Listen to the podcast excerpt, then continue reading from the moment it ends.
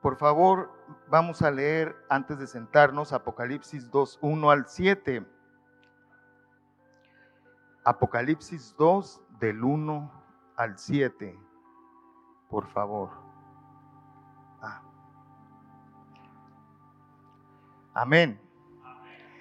Escribe al ángel de la iglesia en Éfeso, el que tiene las siete estrellas en su diestra, el que anda en medio de los siete candeleros de oro, dice esto, yo conozco tus obras y tu arduo trabajo y paciencia, y que no puedes soportar a los malos y has probado a los que se dicen ser apóstoles y no lo son, y los has hallado mentirosos, y has sufrido y has tenido paciencia y has trabajado arduamente por amor de mi nombre, y no has desmayado.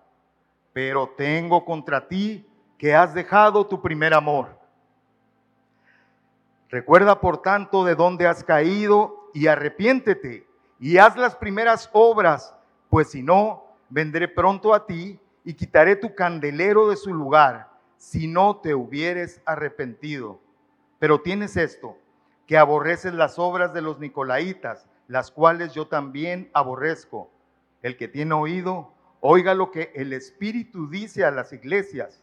Al que venciere, le daré a comer del árbol de la vida, el cual está en medio del paraíso de Dios. Amén.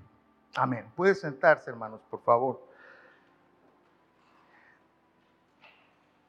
Y bueno, este eh, libro final de la Biblia, Apocalipsis. Eh, es un libro controvertido. De hecho, cuando yo empecé a acercarme al Señor, fue por dudas de que, este, ¿cómo es eso que supe de que un número eh, donde tienes que tener sabiduría y, y que el que tiene oído oiga? y cosas así. O sea, a mí me, llamó, me llamaba la atención eso. Yo de niño pues iba a la iglesia, pero nos apartamos eh, un tiempo y, y, por ahí veía yo esto de el número 666, ¿qué es todo esto? ¿Qué, ¿Qué quiere decir todo esto?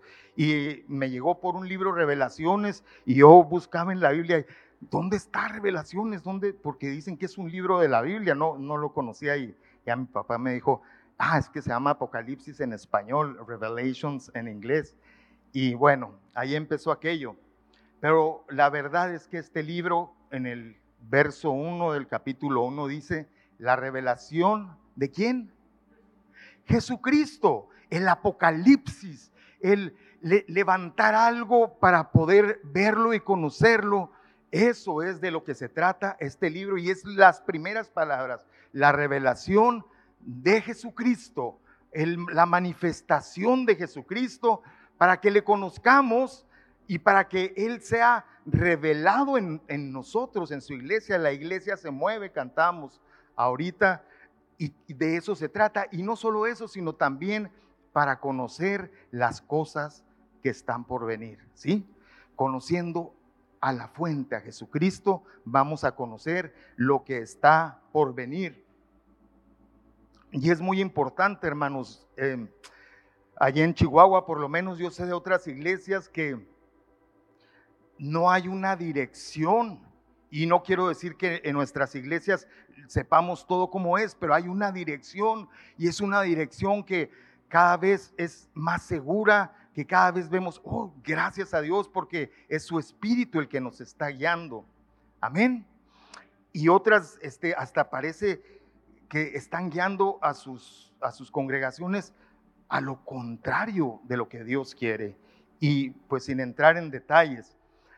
Por otro lado, quiero darles las gracias a muchos de ustedes por la bendición que han sido a través de eh, lo que podemos ver las prédicas, ¿verdad? Primero que era la palabra a su tiempo y hoy pues el nombre de cada prédica eh, es es una gran bendición cómo sus mensajes nos han enriquecido y más que nada confirmado su palabra. Uno de los mensajes que el Señor nos hablaba en lo particular es en el libro de números. Fíjense que yo nomás por el nombre números, yo no soy así muy de matemáticas ni cosas así, que como que números se me hacía algo muy abstracto. Pero empecé a leerlo y le dije, Señor, pues háblame algo. Eh, ese libro lo que trata, eh, eh, en sí el libro en el hebreo se llama Ba Midbar. Y Ba Midbar quiere decir en el desierto. O sea, para los judíos no se llama números. Y sí hay muchas, muchas este, cifras, muchos números de, de cuántas personas, cuántos levitas, cuántos, muchas cosas. Pero el libro en sí se llama En el desierto. Y el Señor me hablaba, pues que, o sea, al final en Apocalipsis 12 habla que la iglesia va a ser metida en un desierto. Y ya sabemos, el desierto no es fácil, todo lo contrario, es difícil, pero ahí vamos a ser purificados de Egipto, ahí vamos a conocer a nuestro Dios. Y yo me preguntaba, ay Señor, ¿será esto lo que tengo que compartir? Pero eh, también por estos días el Señor me ha estado hablando de las siete iglesias de Apocalipsis. Y, es muy interesante, miren, eh, habla de al que venciere. Y hasta allá somos llamados nosotros, hermanos. Si cantamos la iglesia se mueve, nos movemos para ser vencedores, vencedores. Porque el Señor recompensa a los que le aman. Y pues ahora que venía el Señor me confirmaba porque aquí se han hablado mensajes como ¿Por qué se enfría el amor en medio de los candeleros? Si tuvierais amor, el amor probado, tres lecciones de amor y otros más. Y esta iglesia tiene un problema, esta iglesia que acabo de leer en Apocalipsis 2, 1 al 7, Éfeso, que quiere decir deseable, deseable, eso es Éfeso. Y el Señor me, me eh, llamó, pues me hizo entender a, a buscar por qué yo tengo que interesarme en esos galardones. Porque, por ejemplo, en Pérgamo, la tercera iglesia, yo te voy a dar una piedrecita blanca con un nombre nuevo. Y te preguntan, bueno, ¿yo para qué, qué quiero una piedrecita blanca? O sea, si me dicen una corona, ah, voy a reinar, este, pero tenemos que entender y luchar y, movernos hacia esos galardones. Amén. Ahora, hemos recibido estudios de, de las siete iglesias, ¿verdad? Uno de ellos es como la iglesia ha pasado por diferentes etapas.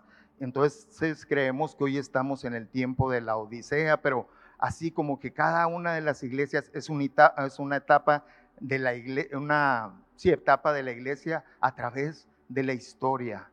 Pero también creo que cada iglesia puede ser aplicada a nuestra vida, el mensaje del Señor. Hace, hmm, yo creo como 10 años fue la primera vez que tuve el privilegio de estar aquí al frente y hablé un mensaje acerca de la iglesia de la Odisea. La iglesia de la Odisea y, cosas que sucedían en aquel tiempo. Pero bueno, entonces el Señor me dice, búscame y el Señor está hablándonos, hermanos. Este tiempo de aislamiento tiene que haber hecho algo en cada uno de ustedes y en nosotros. O te hizo más mundano o te acercó más al Señor que sea lo segundo, que nos acerque más al Señor. A, algunas personas, como tuvimos que usar eh, la transmisión como hoy se usa, se acercaron en nuestra iglesia dos familias y otras personas más. Y, entonces en ese sentido ha sido de bendición este tiempo, nos hemos guardado, eh, eh, hemos tenido tiempo para buscarlo más a Él, pero preguntémonos a nosotros mismos, ¿qué hemos hecho? ¿Qué hemos hecho con este tiempo de aislamiento, de desierto? Es difícil en muchos sentidos y sin mencionar pues quienes han partido, que nos duele, pero ya están con el Señor. Nuestra visión es hacia la eternidad. Estos días son un regalo de Dios y que tenemos que aprovechar para conocerlo a Él. Amén. Ok, entonces cada iglesia, este, yo lo dividí en algunos puntos una descripción de Cristo. Y miren, por ejemplo, Pérgamo dice que el que tiene la espada de dos filos. Y esa espada de dos filos es para reinar, para regir sobre las naciones, pero a los que no se arrepintieren en esa iglesia de lo que está pasando, esa espada se va a volver en su contra. Qué terrible, hermanos. Entonces, tenemos que poner mucha atención porque después de lo que es el capítulo 1 de Apocalipsis, una descripción de lo que es el libro, una descripción de el Hijo del Hombre, de, de Jesucristo, viene el mensaje para las siete iglesias y Dios dice, yo te conozco, yo conozco tus obras, yo te voy a decir qué estás haciendo bien, qué estás haciendo mal, qué vas a hacer. Aquí en la descripción de Cristo dice que Él tiene las siete estrellas en su diestra. Cada estrella, nos dice el capítulo 1, es un ángel de Dios en cada iglesia. Y yo creo que en un sentido el Señor tiene un ángel porque Él dice que su ángel acampa en derredor de, de su pueblo, de los que le aman. También otros dicen que un ángel es un mensajero, que es un pastor. Y, y eso también es muy aplicable pero está en las manos del Señor. Está en las manos del Señor, o sea, en su, bajo su protección, pero también bajo su poder y autoridad. Y por otro lado, y esto era cuando yo les compartía de la Odisea, yo les decía, me impresiona que viendo estas iglesias, que incluso en una está el trono de Satanás, moras donde está el trono de Satanás, le dice a una iglesia, dice, yo estoy en medio de ti. Aún así, yo estoy en medio de ti y hay esperanza. Dice entonces que eh, la, descripción, él tiene las siete estrellas, pero anda en medio de los siete candeleros de oro. ¿Para qué es cada uno de, esos candeleros? No crean, o sea, esos candeleros por lo general eran de siete velas, por llamarlo así, siete luces, pero son siete candeleros de siete luces, cada uno, y esa luz se eh, encendía con aceite, hermanos. Así que nosotros como iglesia necesitamos estar comprando ese aceite para una razón, para traer luz a este mundo entenebrecido. Hmm. Pongamos por favor atención a eso. Entonces tenemos aceite que se tiene que encender con el fuego del Señor para traer luz y nosotros somos parte de eso. Y otra cosa bien importante es que el Señor está ahí, en medio de esa luz. Hay un elogio para esta iglesia. Dice que cuida su doctrina y que tiene paciencia. Pero hay una reprensión. Y, es la primera, y yo sí, yo sí creo que tienen un orden eh, este, lógico, una razón de ser, porque cada uno, porque sin el primer amor no podemos seguir con todo lo demás. Muchos dicen, ay, es que está en su primer amor, mira cómo ama al Señor. Y, no, hermanos, es parte, sí, pero es, el primer amor es algo más que cuando recién conocimos al Señor. Cuando recién lo conocemos hay un cambio en nuestra vida. allí eh, por mi casa, cuando nosotros nos acercamos al Señor, dijeron, miren nomás los macías, tan vagos que eran, y ya son otros niños. Y se enojaban porque eran de otra religión y, veían que algo había sucedido en nuestras vidas. Y era ese primer amor, un primer amor que nunca debió haber, haberse perdido, haberse debilitado, sino debió haberse reforzado. Y sí ha sucedido por la gracia de Dios. Pero, ¿qué pasaba en Éfeso? Éfeso fue una iglesia de las, en Asia, en Turquía, fundada por Pablo. Y, allá por el año 56 después de Cristo, Pablo escribe esto en Efesios 1, 15 al 19. Efesios 1, 15, perdón, al 16. Por esta causa también yo, dice Pablo, habiendo oído de vuestra fe en el Señor, y, y, la fe viene por el oír, dicho sea de paso, y de vuestro amor para con todos los santos es la misma iglesia de Éfeso la que le escribe Pablo, de la que escribe Juan, de la que, lo que Dios le está diciendo, yo conozco tus obras, yo te conozco.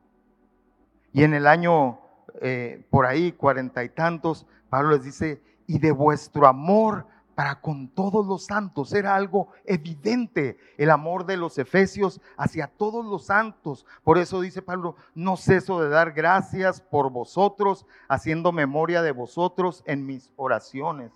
Después Pablo les dice en Efesios 6:24, rápido lo voy a leer, la gracia sea con todos los que aman a nuestro Señor Jesucristo con amor inalterable. Así era el amor de ellos, no cambiaba Bueno, así es el amor de Dios. Y esto esperaba Pablo todo el tiempo, como conoció esta iglesia.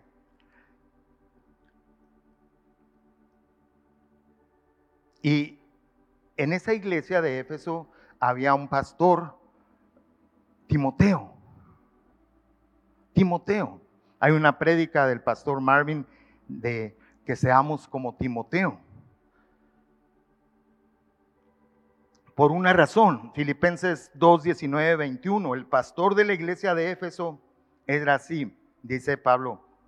Espero en el Señor Jesús enviaros pronto a Timoteo, para que yo también esté de buen, de buen ánimo al saber de vuestro estado, pues a ninguno tengo del mismo ánimo y que tan sinceramente se interese por vosotros, porque todos buscan lo suyo propio, no lo que es de Cristo. Este era Timoteo. Él no buscaba para lo suyo propio. Hoy en día muchos líderes eclesias de iglesias se juntan, pero cada quien busca lo propio, tristemente. Timoteo no era así y desde aquel tiempo había muchos que buscaban lo que les convenía, pero Timoteo no era así. Timoteo veía lo que es de Jesucristo lo que convenía a Dios. Ese es el amor.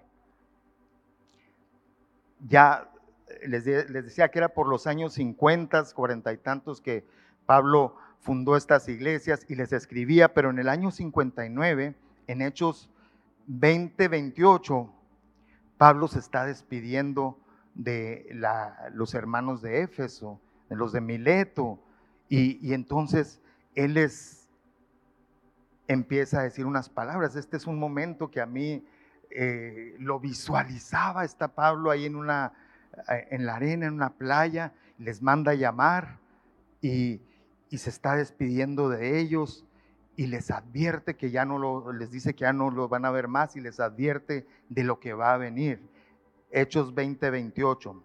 Por tanto, mirad por vosotros y por todo el rebaño en que el Espíritu Santo os ha puesto por obispos, obispos supervisores que cuiden de las ovejas para apacentar la iglesia del Señor, la cual él ganó por su propia sangre, porque yo sé que después de mi partida entrarán en medio de vosotros lobos rapaces, que no perdonarán al rebaño, y de vosotros mismos se levantarán hombres que hablen cosas perversas para arrastrar tras sí a los discípulos. Mire, Pablo les está advirtiendo lo que iba a suceder.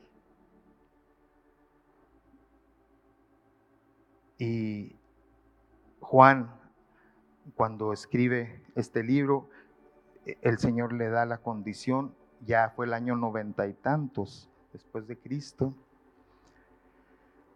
y perdieron su primer amor. Dice Pablo, por tres años de noche y de día, no he cesado de amonestar con lágrimas a cada uno. Así que lo que Pablo les advirtió sucedió, entraron lobos rapaces, gente misma de ahí, líderes, empezaron a desviarse, empezaron a dejar ese primer amor, el darse por los otros. Sobre todo estar con el que está en medio de los candeleros, el tener una comunión con Él, porque era una iglesia trabajadora. Y tuvo que enfrentar pues a los malos. Esa era una ciudad donde estaba una diosa Artemisa y los romanos le llamaban Diana. Y tenían este, cultos terribles, totalmente anticristianos, y mucha de esta gente enseñaba de eso con una mezcla. Pero entonces la, iglesia tenía que defenderse de esos ataques y entre todo de eso dejaron su primer amor. El Señor les da una solución y les dice, recuerda, arrepiéntete y haz las primeras obras. Amar a Dios y amar al prójimo. Pero si no lo haces, hay una consecuencia. ¿Y cuál es esa consecuencia? Voy a quitar el candelero de su lugar. ¿Qué quiere decir eso? Vas a dejar de ser una iglesia. Te dices iglesia, pero no lo, no lo vas a seguir siendo. Dejarían de iluminar a todo hombre. Sí, muchas obras, muchas cosas, pero ¿dónde está la luz si ya no hay candelero? Hermanos, esto es algo que debe preocuparnos y por lo que tenemos que luchar, tenemos que arrepentirnos si se ha acabado esa pasión por el Señor, si hemos dejado de buscarlo en el lugar secreto, de hacer holocaustos.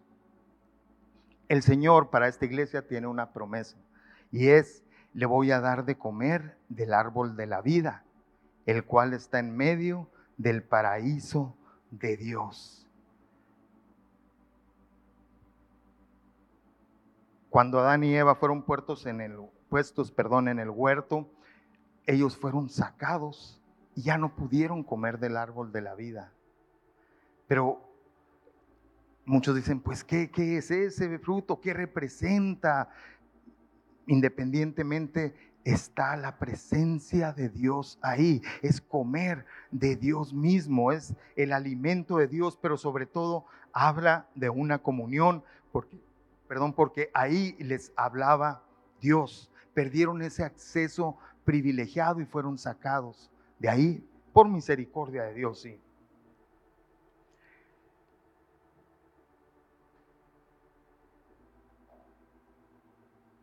Dice el, en 2 Corintios 12, 2 al 4, dice, conozco un hombre en Cristo que hace 14 años, si en el cuerpo no lo sé, si fuera del cuerpo no lo sé, Dios lo sabe, fue arrebatado hasta, este, hasta el tercer cielo. Y conozco al tal hombre, si en el cuerpo o fuera del cuerpo no lo sé, Dios lo sabe, que fue arrebatado al paraíso donde oyó palabras inefables que no le es dado al hombre expresar.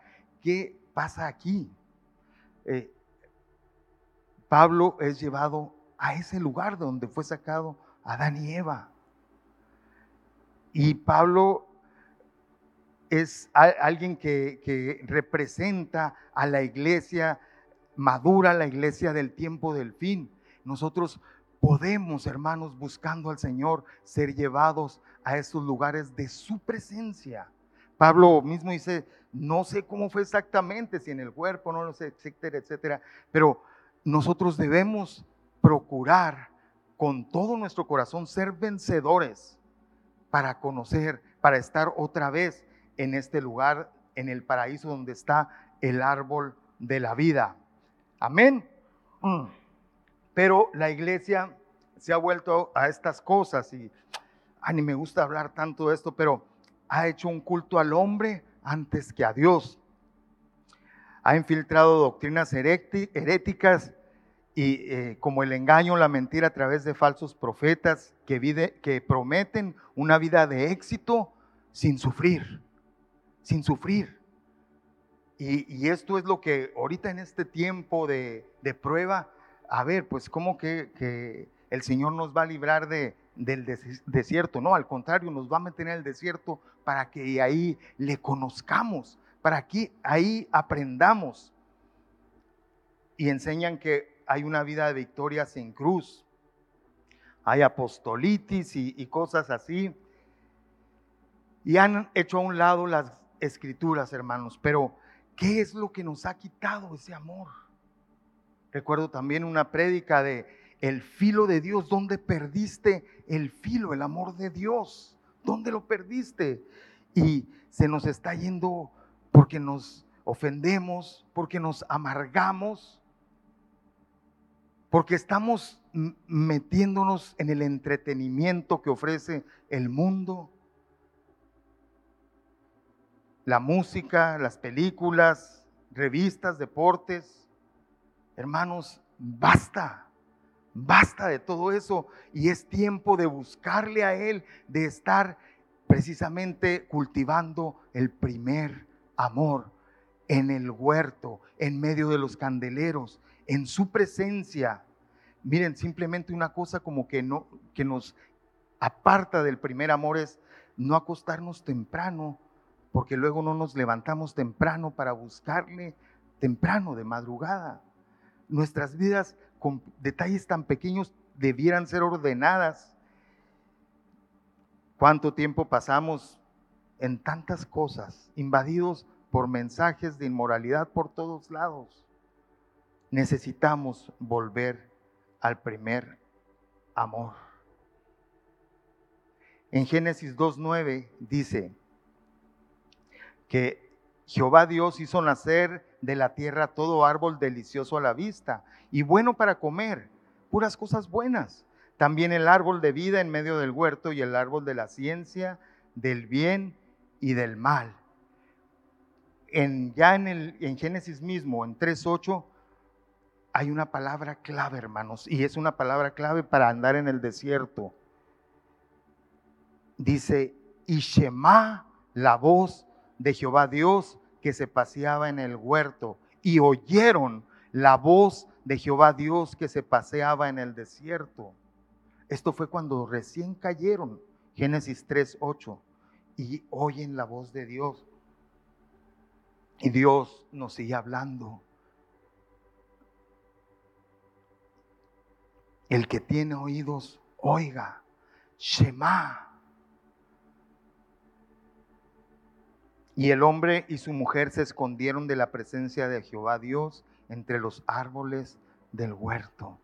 ¿Qué estamos haciendo nosotros? Nos estamos escondiendo. ¿Qué estamos haciendo en vez de buscarlo cuando Él nos está hablando? Y hermanos, como lo dije al principio, con cada palabra que aquí se habla, que en nuestra congregación se habla y en cada congregación el Señor nos está hablando, pero cómo estamos reaccionando a su voz.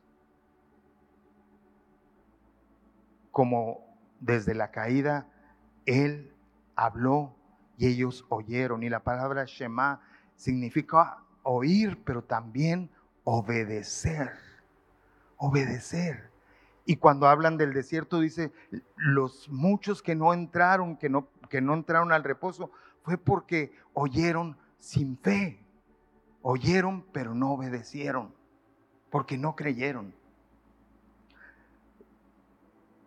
En, ese libro es impresionante todo el mensaje en el libro Números o en el desierto, como, es como poner el Apocalipsis junto al libro, cada cosa que sucede y cómo todo termina de la misma manera gloriosa.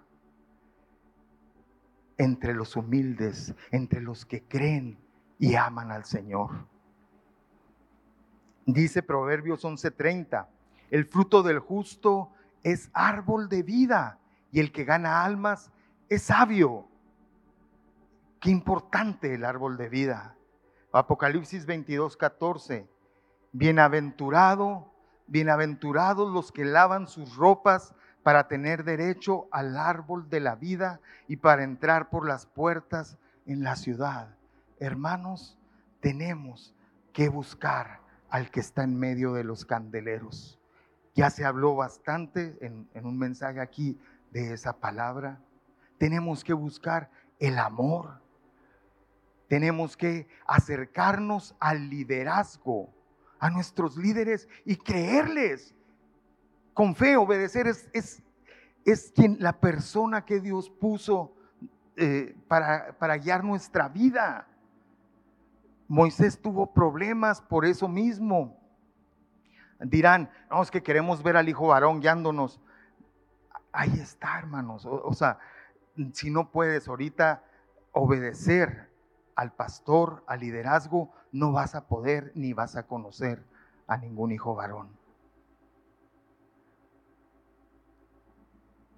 El asunto es este, que ese primer amor es un amor que se da sin buscar lo suyo propio. Y ese, hermanos, nunca lo vamos a encontrar aquí adentro sino solo de parte de Dios aquí adentro.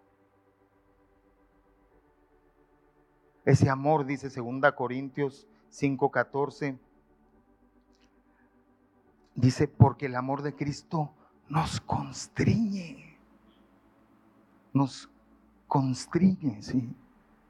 ¿Qué quiere decir constriñe? Nos ata, nos aprieta, nos apasiona. Es, es algo no humano, hermanos. Lo humano busca lo suyo propio, pero este amor que debe seguir creciendo y creciendo y que no debemos dejar morir, sino debemos alimentarlo y cultivarlo, es el primer amor que tenemos que cuidar. Y, les digo, gracias a Dios por las palabras que se han hablado antes acerca del amor, porque ahí hay claves preciosas para que no perdamos el amor. Necesitamos ese primer amor. Sin eso no vamos a poder avanzar a Esmirna, ni a Pérgamo, ni llegar a la Odisea para abrirle la puerta al que está tocando. Amén. Entonces, amados hermanos, tenemos que poner atención al mensaje de las siete iglesias y si he perdido esa pasión, ese primer amor debe ser lo primero en nuestras vidas y lo que nos enciende cada mañana para trabajar, para estar en el lugar donde estemos y que sea manifestado Cristo y que se cumpla lo que dice capítulo 1, verso 1, la revelación de Jesucristo, una persona que tiene fuego, que tiene un primer amor que lo constriñe, que lo ata, que lo guía a servirle a Él. Amén.